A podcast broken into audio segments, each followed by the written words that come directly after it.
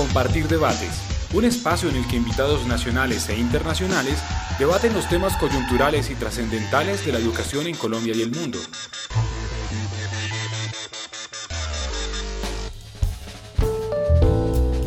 Un cordial saludo. Le doy la bienvenida desde el espacio Compartir Debates. Recuerden que pueden escuchar este audio desde nuestra página www.compartirpalabramaestra.org y desde nuestras redes sociales en Facebook nos encuentran como Palabra Maestra y en Twitter arroba Palabra Maestra. Hoy nos encontramos para hablar del rol del coordinador en las instituciones educativas, sus preocupaciones esenciales, sus retos y desafíos. Este programa hace parte de un especial temático de Palabra Maestra que realizaremos durante los meses de agosto y septiembre del 2018 dedicado al liderazgo educativo. Como parte de este especial del bimestre tenemos además un conversatorio que realizaremos el día 27 de septiembre organizado por un grupo de aliados del portal Palabra Maestra a quienes quiero mencionar.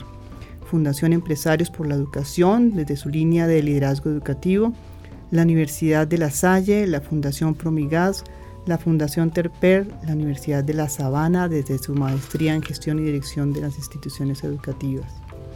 Dicho conversatorio lo realizaremos en la Universidad de La Salle, al que están cordialmente invitados. Hoy, para este programa, nos acompañan en este estudio dos personas y desde las regiones otras dos personas. Voy a presentarlas. Manuel Franco Avellaneda, doctorado en Educación Científica y Tecnológica de la Universidad Federal de Santa Catarina de Brasil, maestría en Educación y especialización en Pedagogía de la Universidad Pedagógica, ingeniero mecánico de la Universidad Nacional y bachiller técnico del Instituto Técnico Industrial de Villavicencio. Como pueden ver, tiene una mezcla muy interesante, eh, profesional, un ingeniero social, veo yo ahí eh, trabajó en Maloca creando material didáctico en escenarios de educación no formal y ahí llegó a la educación. Hoy en día es asesor de la línea estratégica de liderazgo educativo de la Fundación Empresarios por la Educación en el fortalecimiento de aliados para transferir conocimiento. Eh, quiero hacer una especial mención a la Fundación Empresarios por la Educación precisamente desde esa línea de liderazgo estratégico eh, educativo reconocida por la UNESCO, desde la cual en su programa emblemático Rectores Líderes Transformadores han formado eh, más de mil directivos docentes en 23 entidades territoriales certificadas. Eh, que casualmente han sido formados en este programa los maestros galardonados por el premio Compartir y también tienen el programa Colegios Mega de la Cámara de Comercio de Bogotá. Como resultado de estos ocho años de aprendizaje de la Fundación Empresarios por la Educación, recientemente están dando un giro hacia el concepto de liderazgo distribuido. Quiero mencionar esto porque con Manuel vamos a conversar desde la perspectiva de las organizaciones de la sociedad civil que lideran procesos de formación. Nos acompañan aquí en el estudio también Amparo Villalobos Acosta, fonaudióloga especialista en gerencia educativa, magíster en educación con énfasis en gestión y evaluación, experiencia como directivo docente en el sector privado en diferentes colegios, entre ellos el Colombo, Americano, Colombo American School y el Colegio Minuto de Dios, vinculada a la Secretaría de Educación de Bogotá desde hace más de 11 años. Actualmente se desempeña como directivo docente en la Secretaría de Educación de Bogotá en el, eh, como coordinador del Colegio Liceo Nacional Agustín Nieto Caballero, que ahora Amparo le vamos a pedir que nos contextualice un poco con relación a, a la realidad de ese, de ese colegio ubicado en una zona muy particular de Bogotá, donde ha liderado diferentes proyectos, entre ellos la promoción del proceso de enseñanza-aprendizaje significativo mediante las TIC, constructores de sana convivencia y resignificación del PEI Agustino. Desde hace dos años promueve junto con un equipo de coordinadores de la red de directivos docentes, coordinadores investigadores, cuyo propósito es consolidar una red pedagógica bajo el enfoque de comunidad de práctica desde el rol del coordinador, eh, con el propósito de visibilizar la incidencia de su liderazgo pedagógico en la transformación de las instituciones y en el mejoramiento de la calidad educativa. Desde los territorios nos acompañan dos personas. En Barranquilla está María Elena García Solís, maestra del Instituto Pedagógico Santa Ana, licenciada en Educación Básica y Primaria y Promoción de la Comunidad de la Universidad Santo Tomás, con especialización en computación para, la docencia de la Universidad Antonio Nariño y especialista en estudios pedagógicos de la Universidad de la Costa Cook. Hoy en día es coordinadora del Colegio de Barranquilla Codeva desde hace ocho años, eh, institución educativa que recientemente cumplió 110 años, así que unas felicitaciones a toda la comunidad de ese colegio. María Elena ha sido acompañada por la Fundación Promigas en muchos programas, en particular en Comunidad de Práctica, desde donde vienen trabajando el concepto de liderazgo distribuido como poder de cambio desde la comunidad, liderazgo como una capacidad transversal de la escuela. María Elena tiene 18 años de experiencia como coordinadora. Y Freddy Esprilla, que está en el Valle del Cauca, un caleño licenciado en Matemáticas y Física de la Universidad del Valle, especialista en docencia de la educación superior, eh, y coordinador y rector encargado de la institución educativa María Auxiliadora del municipio de la Cumbre Valle del Cauca hasta hace unos pocos meses. Eh, así que Freddy nos, puede, nos presenta precisamente el, doble rol de coordinador y, rector conocedor de esas, de esas tensiones.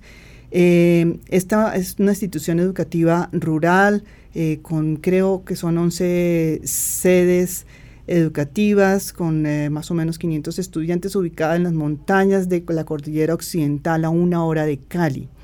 De esta institución educativa es el gran rector del Premio Compartir 2016, Rubén Darío Cárdenas, a quien le damos un saludo. Bueno, ahora que ya estamos todos nuestros eh, juntos, todos nuestros invitados, vamos, a dar inicio a este debate compartir. Y quisiera primero dar unos datos de, contexto. Eh, hoy en día en nuestro país hay casi 20.000 directivos docentes, de los cuales 6.000 son rectores, es decir, el 31% son rectores. 1.500 son directores de escuelas rurales, eh, es decir, el 8%, y 12.000, es decir, el 61%, son coordinadores, lo que significa que por cada rector en nuestro país hay dos coordinadores. El rol del coordinador está reglamentado en nuestro país junto con el rol de rectores desde la ley 115 del 94, la ley de educación, eh, los decretos que conforman el estatuto, los estatutos docentes, por supuesto, el 2277 y el 278, y más específicamente en una resolución reciente del 2016, la 09317, en la que se describen las funciones de todos los cargos de las instituciones educativas, que me voy a, permitir leer, comillas, lo que dice que es el propósito principal del coordinador en esa norma, para poder iniciar la conversación. Dice, abro comillas, apoyar la gestión directiva y liderar los diferentes proyectos y programas institucionales e interinstitucionales definidos en el proyecto educativo institucional con el fin de coordinar el trabajo de los profesores, facilitar y orientar los procesos educativos que permitan el desarrollo académico y personal de los estudiantes y establecer planes de mejoramiento continuo en estrecha relación con la dirección del plantel y de las diferentes instancias colegiadas del gobierno escolar y de asesoría institucional. Eso, cierro comillas, eso es lo que dice la resolución, es el propósito principal del coordinador en una institución educativa y luego trae una serie de funciones en todas las áreas de gestión del colegio. Así que los coordinadores junto con los rectores y los maestros son quienes conforman el equipo de instituciones educativas que deben responder por el desempeño organizacional de un colegio y por los aprendizajes de sus estudiantes. Esperamos que de esta conversación nos surjan recomendaciones para el gobierno en relación con el tema del liderazgo escolar y en particular el rol de los coordinadores en este.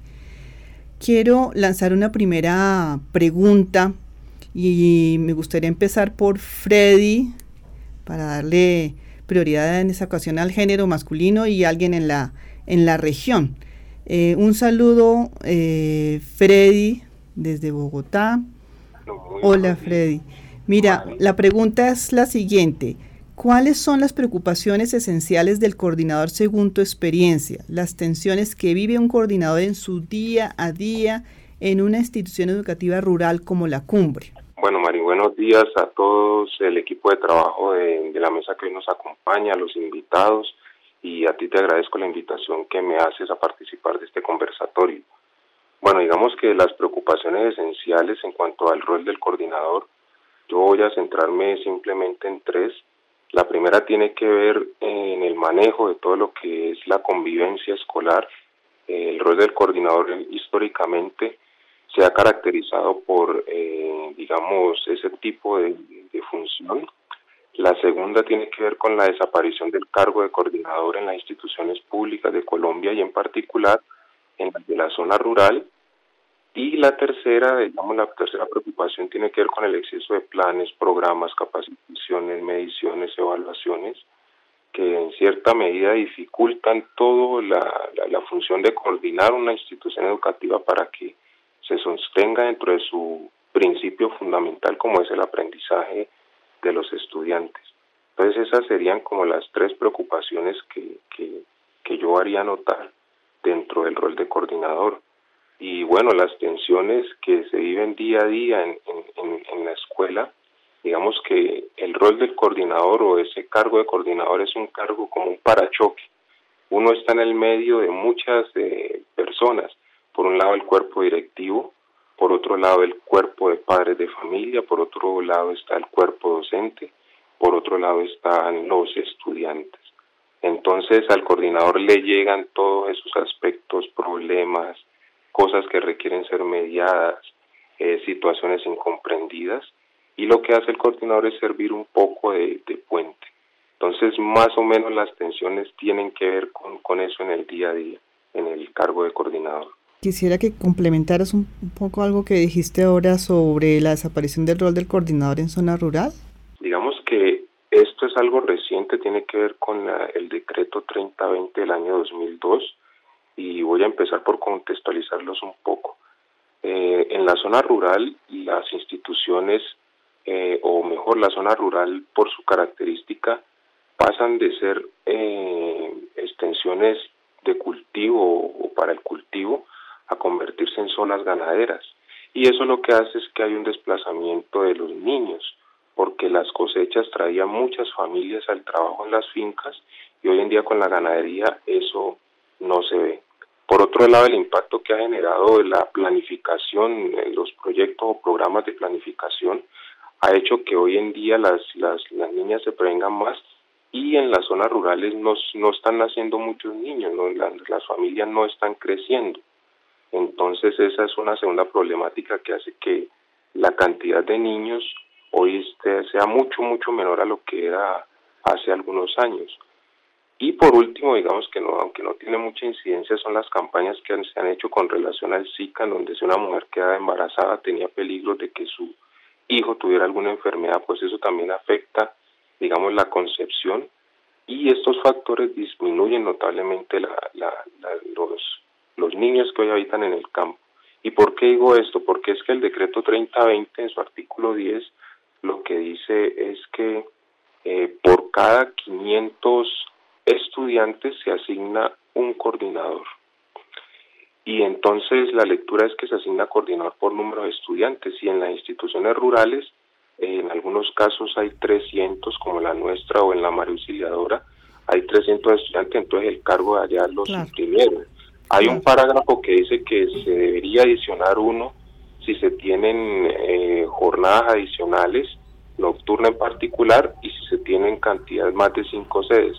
En la nuestra hay tres jornadas y siete sedes y no tenemos coordinador. Entonces, eso afecta bastante la desaparición. Muy seguramente es una realidad que acompaña buena parte de nuestra ruralidad. Muy bien, muchas gracias, Freddy. María Elena, un saludo para ti en Barranquilla, eh, desde tu colegio, que sabemos que es un, colegio de una gran trayectoria y, un tamaño también muy distinto de, que estábamos conversando, con otros eh, tipos de tensiones muy seguramente y otras realidades.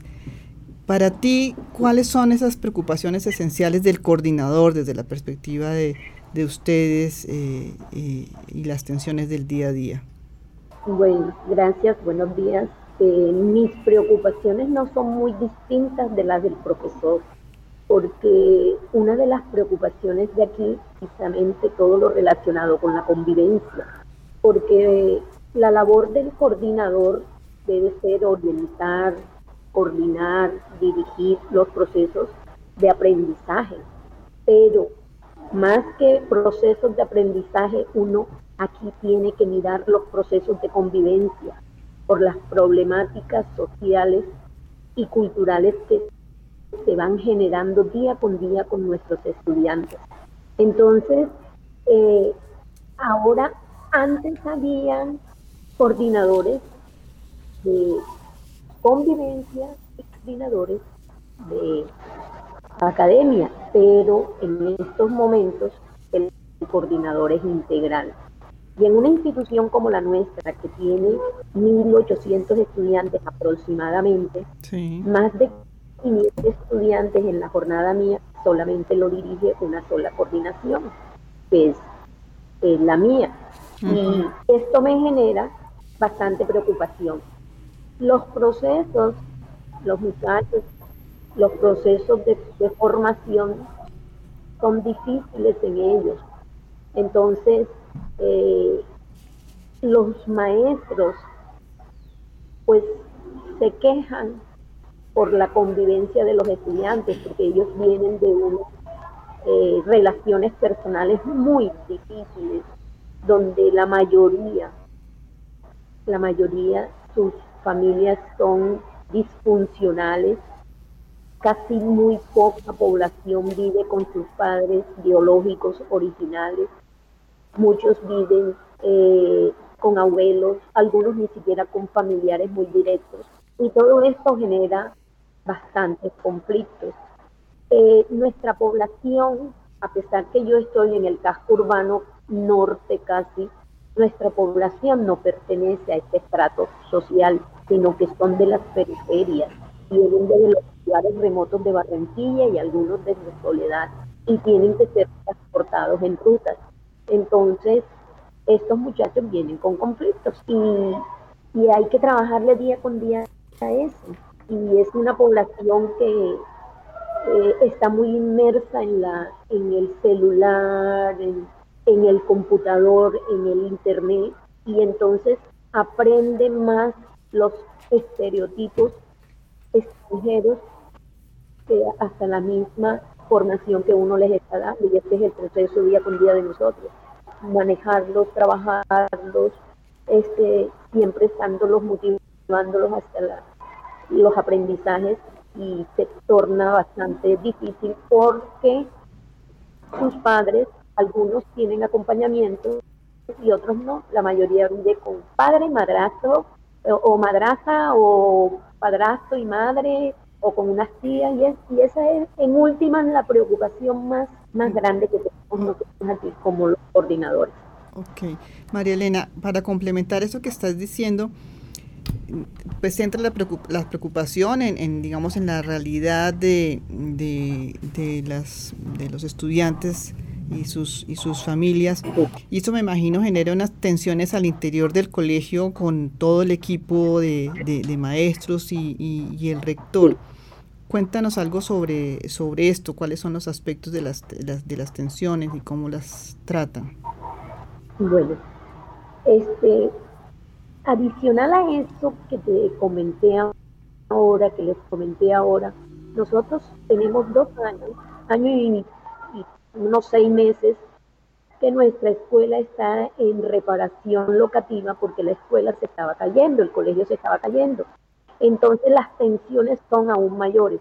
Los maestros por el comportamiento de los estudiantes, los maestros preocupados porque las relaciones este, entre ellos y algunos maestros no son buenas y a esto le completamos, estamos en condiciones físicas bastante difíciles ahora, entonces hay tensiones, pero así como hay unos que son líderes en esto, hay otros que realmente son profesores, ellos nada más se dedican a, eh, a impartir la clase porque no son verdaderos maestros de vocación desde la, desde la escuela de bachillerato para ser maestros. Entonces, no, no es que sean malos, yo no, no digo que sean malos, sino que no son no son muy diestros en mirar la parte psicológica con los, con los estudiantes. Entonces eso genera choques y algunas de pronto inconformidades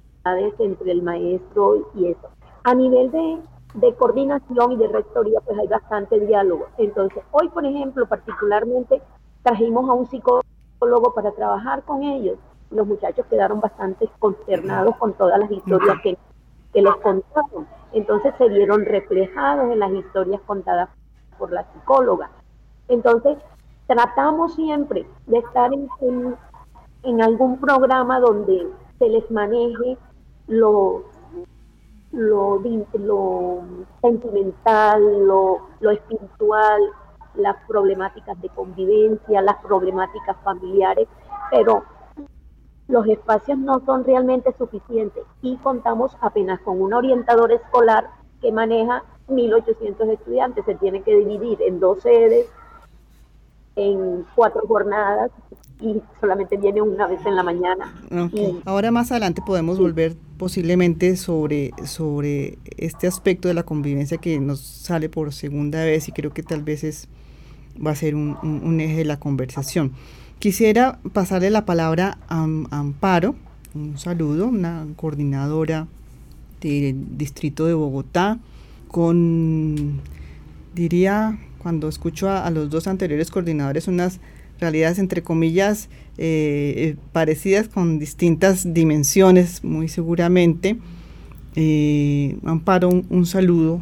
Muy buenos días, Mari, muchas gracias por la invitación aquí estoy también en representación de la red de coordinadores y entonces un poco en esa pregunta de las tensiones vamos a abordarla desde, desde el recorrido y de un poco lo, lo que hemos eh, estudiado e indagado de esa realidad de las tensiones del coordinador. Yo me quiero referir a dos, eh, tienes razón en que son iguales, son iguales y diferentes, ¿no? Porque esas realidades de los contextos influyen mucho. Un elemento fundamental eh, del que quiero partir es la falta de, de aún de claridad de identidad en el cargo. Si bien la norma ha avanzado, la primera definición yo la tenía aquí, una de las primeras definiciones era muy sucinta, ¿no? Se refería a que el coordinador auxilia colabora con el rector en las labores propias de su cargo y en las funciones de disciplina. Hoy pues está un poco más amplia, sin embargo, mm, engloba una cantidad de funciones, un número de, de funciones tanto administrativas, pedagógicas, eh, curriculares, de gestión de personal, de recursos, que aún no son claras en, muchas de ellas con relación a las funciones del rector y consideramos que hay un elemento fundamental eh, que se requiere todavía precisar más. El segundo aspecto es que podemos englobar esas tensiones, y lo hicimos nosotros en ese estudio, en, eh, abordándolas desde dos contextos, desde el interno de la institución, sus realidades y todas las complejidades que se tejen allí, y el otro contexto que es el externo. En el caso de, de los de los coordinadores que hoy estamos aquí, nuestros colegas, pues el contexto interno, externo tiene que ver con toda la normatividad, planes, programas, proyectos que llegan a la escuela eh, en donde a veces la escuela también se siente sola, porque depositan allí todos los proyectos, el plan de convivencia, el plan de cultura ciudadana, la cátedra de la paz, la cátedra afro, que viene por normatividad y que la escuela la debe incorporar también. y eso está muy bien, pero nos sentimos solos, ¿no? La, eh, escuela es el único eh, estamento que educa cuando también consideramos que hay otros elementos que deben aportar ahí. Entonces, en ese elemento externo están todos esos programas, ellos manifiestan que pues mm, por lo que escucho a Nelly también, que eh, no tienen como tanto apoyo de programas para la escuela. En Bogotá es muy diferente porque tenemos el apoyo eh, desde la Secretaría de muchos eh, proyectos y programas que llegan a la escuela a facilitar. Y entonces la atención ahí es cómo armonizar todo ello todo lo que llega de apoyos para incluirlo y que no sean, eh, no se convierta en activismo pedagógico, sino que se integre realmente al currículo y fluya y se logre una sostenibilidad de esos programas en la escuela. Entonces, ahí es una atención grandísima también, por eso decimos que diferente, pero, pero muy parecida también. Eh, mm, en ese contexto externo están todas las, connotaciones sociales y las realidades sociales de los estudiantes eh, de los colegios públicos, eh, con muchas carencias. Una de esas carencias que me parece importante resaltar es de pronto la mm, dificultad de llamar a los padres a la escuela que ellos se hagan partícipes del proceso educativo y de la responsabilidad. Y, obviamente cuando uno ve también por qué los padres no van, muchos de ellos, muchos de ellos también tienen sus razones laborales que les impiden estar presentes en la escuela. Entonces esa es una realidad también allí. El aspecto económico, social, geográfico, las procedencias. Bogotá es una ciudad que recibe niños de todas las, de todos los, los lugares de Colombia, en todas las condiciones.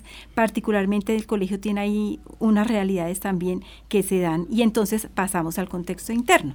Entonces en el contexto interno llegan todos esos planes, proyectos, programas, tenemos nuestro proyecto educativo y las tensiones son cómo armonizar todo ello con los recursos, tanto humanos, que también eh, digamos que están eh, eh, suministrados, por decirlo así, o, entregados por la Secretaría en cuanto a la planta de personal que llegue oportunamente. Un docente que no llega a un colegio porque está enfermo, porque está incapacitado, porque se le presentó una situación, genera, o sea, esa situación genera una serie de tensiones en el día a día que hay que desarrollar. Entonces viene la siguiente tensión de los coordinadores. Con todas esas actividades administrativas de atención a las entidades que vienen de afuera, de responder a todos los eh, requisitos de, y documentos y proyectos de la Secretaría en cuanto a informes, de atender a los padres en las realidades de convivencia, que esas realidades no dan espera. O sea, una realidad, un niño que tiene un conflicto, uno no puede esperar. O sea, eso es la, todo lo demás se desplaza. Y el tiempo es el momento en la escuela. Entonces, eso hace que todas esas realidades, eh, el, coordinador sienta que ese liderazgo pedagógico de pronto no lo puede llevar a cabo en su totalidad, porque a veces se siente como eh, con tantas actividades atención a comedor, mirar que el comedor esté funcionando, que los niños llegaron a tiempo, que los profesores, que los horarios, que los proyectos, que los que llegaron y articular todo eso es complejo. Entonces, eh, yo diría que esas son las eh, fundamentales mm, tensiones de nosotros, ¿no? De pronto se, nos, se me escapan otras que llegarán también. Contexto interno y contexto externo, y me imaginé ahí la palabra para choques unido con la de fluir precisamente para eh, garantizar fluidez en todos, en todos estos multiplicidad de, aspectos y realidades. Con el objetivo de conversar acerca de las preocupaciones esenciales en relación con el rol del coordinador, la Fundación Compartir, en alianza con las fundaciones Empresarios por la Educación Terpel y Promigas y las universidades de La Salle y La Sabana, lo invita al conversatorio El rol de los coordinadores, tensiones, retos y desafíos, la cita es el próximo jueves 27 de septiembre de 7 y 30 de la mañana a 12 y 30 del mediodía en el auditorio de la Universidad de La Salle en Bogotá, Colombia. Inscríbase en www.compartirpalabramaestra.org. Encuentre en un solo sitio noticias, columnas, experiencias, prácticas pedagógicas, eventos y herramientas educativas para Colombia y el mundo. Ingrese a www.compartirpalabramaestra.org, una lectura digital de la educación.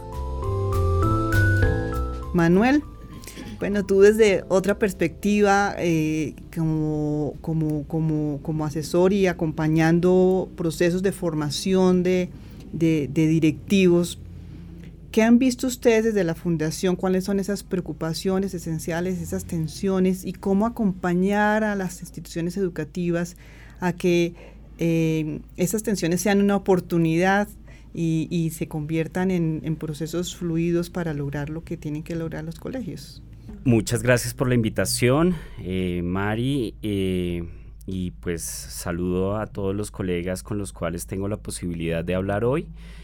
Pues esa es una pregunta muy difícil. Eh, voy a intentar tomarla por partes, porque esa es la gran pregunta que tenemos como país. Un poco eh, como lo mencionaba la profesora Amparo, pues tenemos una necesidad de configurar una identidad de lo que significa ser coordinadores y los desafíos que implica para la construcción de un país en paz este, este rol.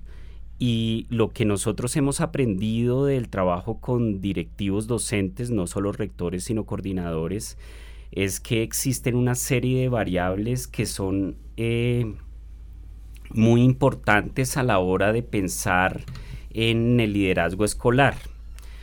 Eh, creo que hay tres dimensiones claves. Una que, yo la eh, escuchaba en todas las intervenciones y tiene que ver con el liderazgo pedagógico.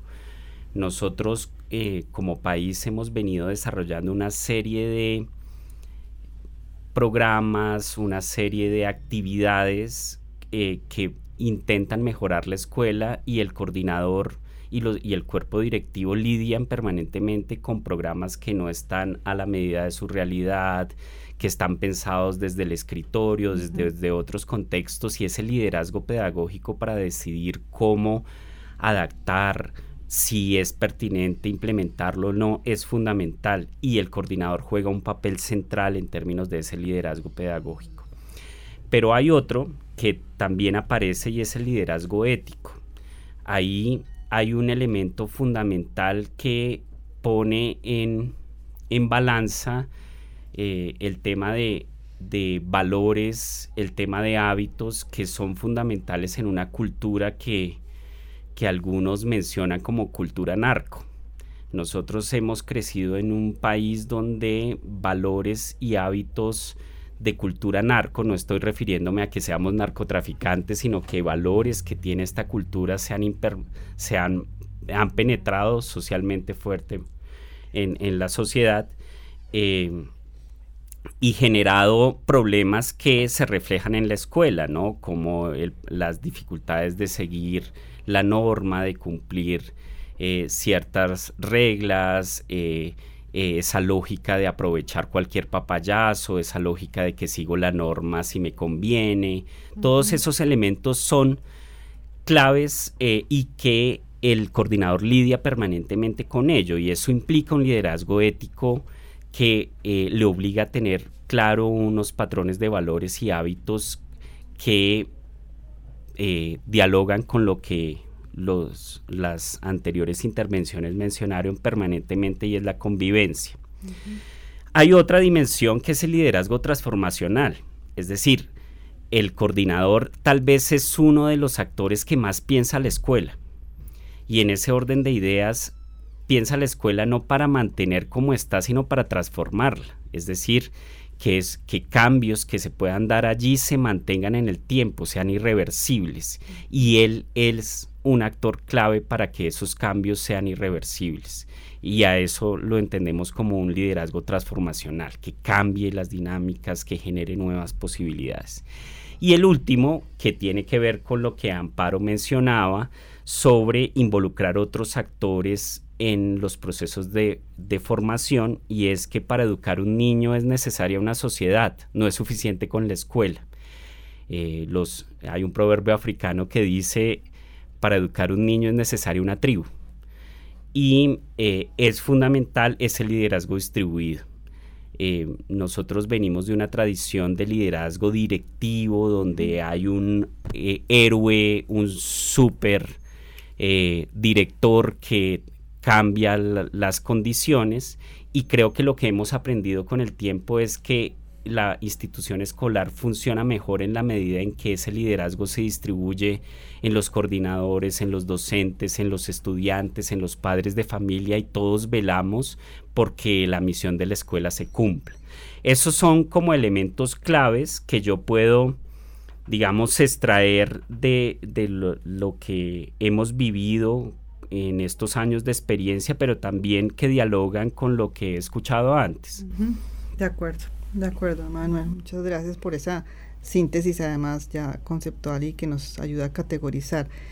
Mm, para cerrar, quisiera darle la palabra muy rápidamente a cada uno de ustedes centrados en, eh, en la pregunta de recomendaciones eh, eh, para la política pública en relación con este rol. En el caso de, mm, de Freddy, veo que mm, seguramente la recomendación está por los lados de, ese vacío que está quedando al reducirse la cantidad de, estudiantes en zonas rurales por institución educativa, pero que tiene otras realidades de tamaños de, tipo geográfico. ¿Es así, Freddy? Eh, sí, Mari, efectivamente yo creo que una de las recomendaciones es hacer la revisión de esa normatividad vigente, en particular ese decreto 3020 y en cómo las entidades territoriales hacen la lectura, porque la desaparición de ese cargo pues afecta toda una línea en los procesos escolares. En el decreto que tú nos mencionabas sobre las funciones del coordinador, que es el 09317, uno encuentra allí 44 funciones eh, digamos, funcionales del docente y cinco comportamentales para el cargo directivo docente. Entonces, cuando esas funciones faltan, la escuela se, se desestabiliza. Claro. Y entonces esa sería la recomendación, revisar esa normatividad y la lectura que hacen las entidades territoriales en cuanto a ese decreto. Perfecto.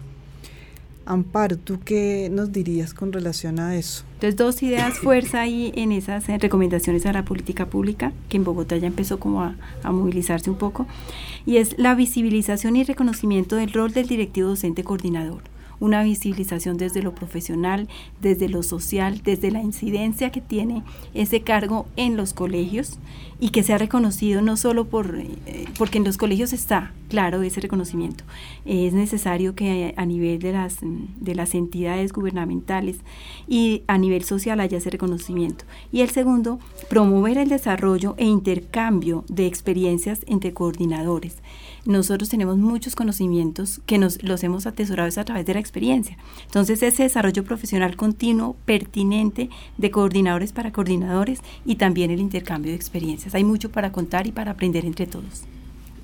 Listo, Amparo, muchas gracias. María Elena, en una frase, ¿qué, qué dirías tú? ¿Cuál es tu recomendación? Mi recomendación estoy con Amparito. Mi recomendación está en el reconocimiento que se le debe dar a la función del coordinador. El coordinador ejerce funciones de rectoría y no tiene reconocimiento. Ejerce funciones de orientación y no tiene reconocimiento. Además, también debiéramos delimitar más la función del coordinador porque son múltiples las funciones que ejercemos como coordinador. Perfecto, María Elena, muchas gracias. ¿Y Manuel? Bueno, en una frase es muy difícil, pero... en un párrafo. en un párrafo, sí. Eh, yo creo que hay, el país necesita pensar en una carrera de desarrollo profesional del coordinador. Y en ese orden de ideas necesitamos pensar cuál es la formación inicial que debería tener un coordinador, cuál es el proceso de inducción y acompañamiento que tendría un coordinador Nobel a la llegada de una institución, porque ese, ese momento de llegada es trágico y doloroso. Y luego ese acompañamiento en servicio es fundamental, sobre todo porque eh, la escuela carga con los cambios sociales todos los comentarios que escuchábamos hoy precisamente muestran cómo la escuela soporta esos cambios sociales que tenemos como país.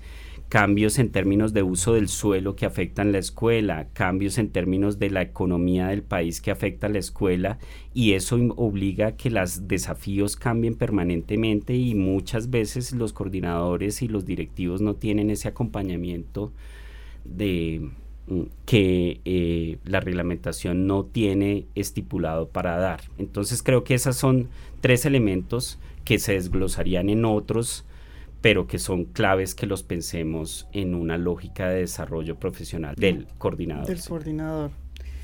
Perfecto, Manuel, muchas gracias. Pues un agradecimiento por, eh, por la participación hoy en este cortísimo conversatorio eh, a María Elena, Amparo, a Freddy eh, y a Manuel. Y pues a cada una de sus organizaciones también por los, por los tiempos. Ha sido cortísimo, cortísimo, cortísimo. Empiezan a sentir pues los deseos y las ganas de, seguir eh, conversando, pero bueno, se da esta una, una razón para, para ello. Eh, creo que la clave está en el tema de, la identidad, el, el reconocimiento.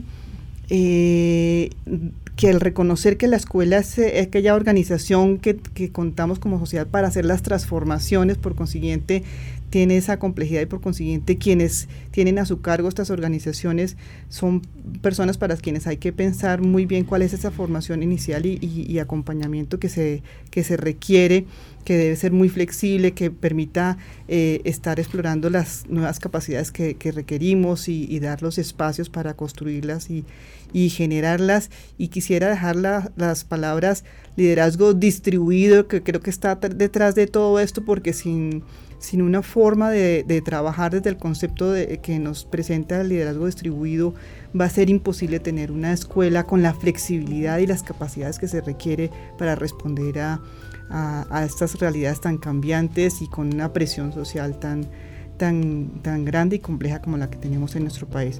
Muchas gracias a todos eh, de nuevo y los esperamos en el evento del 27 de septiembre en la Universidad de La Salle de 7 y media a 12 y media, donde continuaremos esta conversación. Muchas gracias. Muchas gracias.